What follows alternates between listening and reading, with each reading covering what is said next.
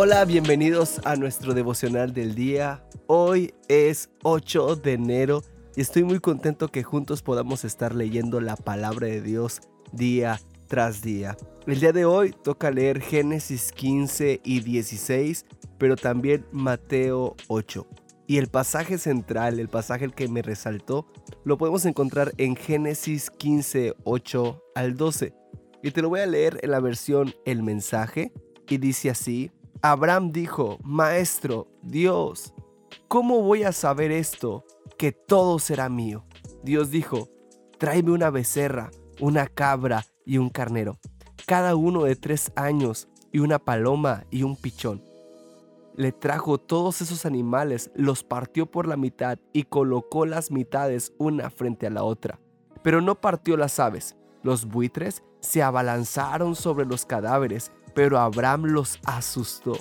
Cuando el sol se puso, un sueño profundo se apoderó de Abraham y luego una sensación de pavor oscuro y pesado. Ahora, es posible que estés leyendo esto por primera vez y digas, ¿qué? ¿Sacrificios? Eso suena muy raro, pero déjame explicarte un poquito el contexto, ¿no?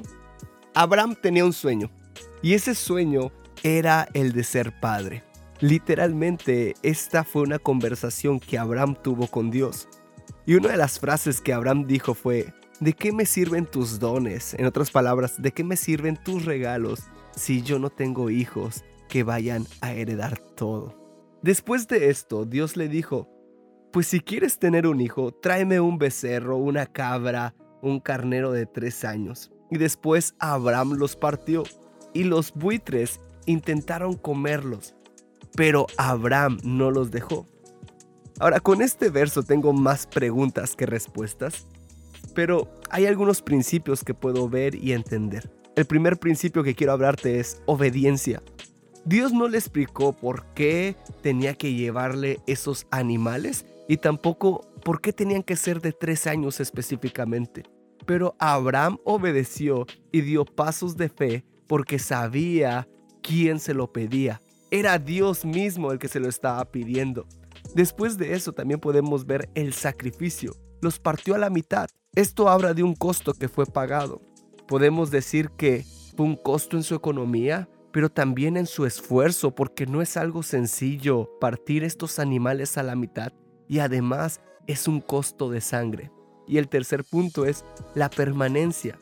Él pudo haber dejado el sacrificio e irse a dormir, pero lo que hizo fue quedarse a cuidar el sacrificio.